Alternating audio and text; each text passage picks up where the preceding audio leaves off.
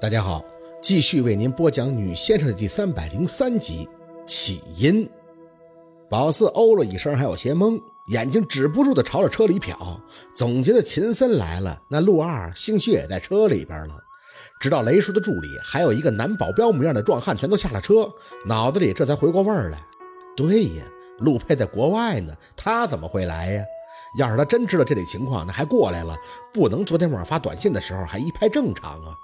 寒暄了几句以后，雷叔得空的凑到宝四耳边，小声的言语：“小秦很有心呀，我本来打算找个别的阴阳师带来帮你，谁知道小秦正好给我打电话问我这个事儿，一听到什么黑猫，就说要来帮忙了。昨天晚上我就在县城酒店等他，这事的严重程度我也知道了。薛丫头，这事儿要是解决了，你就是我雷家的大功臣了。功不功臣的那都是次要的。”宝四正要小心的开口询问，雷叔呢，就像是知他所想一般的在他耳边继续说着。说实话，叔也没想到这事儿牵扯这么多。但你既然看出来了，就说明我找对人了。二小子呢，现在离得远，我暂时还没告诉他。你出来给我办事儿，叔肯定不能让你出事儿，不然别说二小子了，我自己这关都过意不去。这心总算是放了。从某种程度上说，他和陆二都是对方的后院，都怕对方为自己担心。只有安抚好了对方，才能心无旁骛地甩开膀子。雷叔是个痛快的人。站在院里和雷大哥聊了一阵，就再次招呼大家上车。目的很明显，不管今晚怎样，他都得先去坟头上看看。人比较多，宝四跟在雷叔的身边，还没有机会和秦森多说什么。知道秦森是特意赶来帮他的，就感激地看着他笑。他没什么多余的反应，很安静。直到走到雷叔家的祖坟，小六从土里一把把黑猫扒了出来，雷叔的脸色就冷上了。他妈要杀我全家呀！雷大哥见状，赶紧跟着小声的说着什么，看表情很内疚，大概也是说着自己没看住祖坟，才会被人这么害什么的。八哥，宝四转过脸，看着不知道什么时候站在他身边的秦森，点了一下头，嗯，是八哥，按照八卦方位活埋的带崽的母猫。秦森没什么表情的点头，嗯，你知道多危险吗？宝四笑了笑，知道啊，真没想到你会来，不知道怎么谢谢你啊。秦森沉了沉气，没看宝四，嘴角却抿成了一条直线。早知道我就不提醒你了。陆二要是知道这件事的轻重程度，一定不会让你来的。不过现在说这些好像也没用。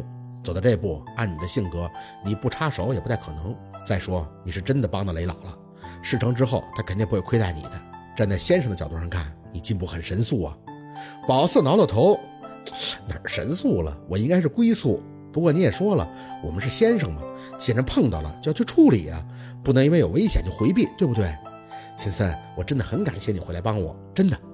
秦森表情还是淡淡的，只是露出来的耳廓冻出一圈浅色的红。这里边困了八只含冤而死的母猫，每只猫有九条命，就会幻化出九个猫灵。如果想要处理，势必要把它们困在一起灭个干净。可猫灵加在一起，你算过有多少个吗？八。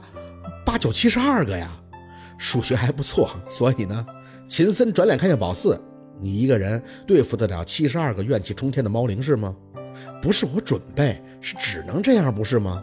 宝四看着他，还故意轻松的笑笑：“ 之前说实话，我还挺紧张的。不过看见你，我就不紧张了。你是我的偶像啊，有你坐镇，我还怕什么呀？你会金光罩吗？”秦森看见宝四这样，稍微有些无奈：“薛宝四，你的心态是真好啊。算了。”反正我来都来了，自然是配合你了。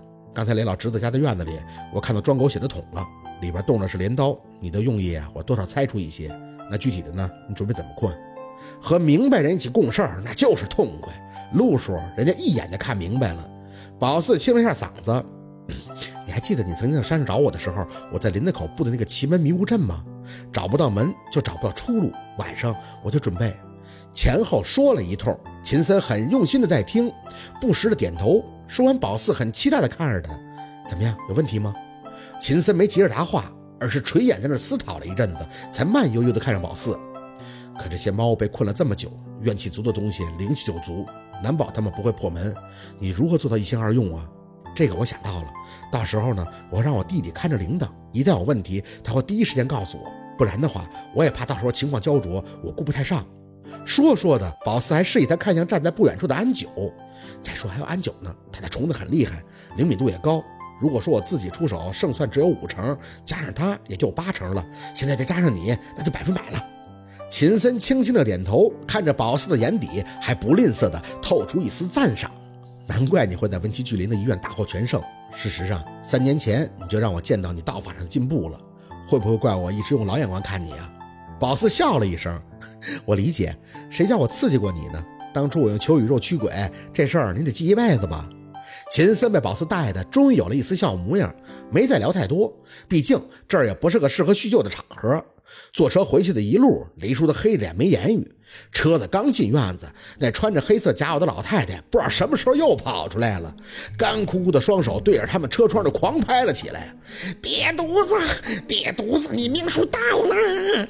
妖猫来了，你要去陪我孙女了，你们全家都要死光光了！没等雷叔发话，他带来那个保镖模样的男人就下去了，高壮魁梧的身材对着车门一堵，对那老太太的抓挠也不闪躲，一只手直接扯住老太太的胳膊，面无表情的就朝着门外拽：“别拉我，别拉我！瘪犊子的命数要到了，雷家要死光光了！”徐乃。雷大哥实在看不下去了，下车追过去，示意那保镖轻点发力。老太太却不领情，嘴里那小兔嘛对着雷大哥又飞起来了。你要死了！我孙女说你要下去陪她啦，猫妖要把你们全家都送下去陪她。徐奶呀，你老别折腾了。雷大哥苦着脸正在那劝着，这老太太孙子和孙媳妇又跑过来了，就跟之前的场景一样，拽着老太太回家，嘴里还连连的朝雷大哥道歉，说是又没看住什么的。宝四站在雷大哥的角度上面都觉得头疼，这老太太那是会飞檐走壁呀，三天两头就出来给雷大哥练一通，这日子也太不太平了。雷家要死光光喽，死光光喽！随着老太太叫喊声飘荡入院，雷大哥一边用纸巾擦着身上的唾沫星子，一边满脸过意不去地走到身旁，看着下车的雷叔：“三叔，这都是我的错，我实在是不知道自己得罪谁了，这才闹出。不怪你。”雷叔扯着烟嗓，忽然回了一句，嘴里连带着还叹出口气：“哎，强子呀，你甭多合计，今晚这事儿啊，先落个定。回头要是解决痛快了，我再去看你媳妇儿。你们都先进屋，我这边和两位先生说几句话。”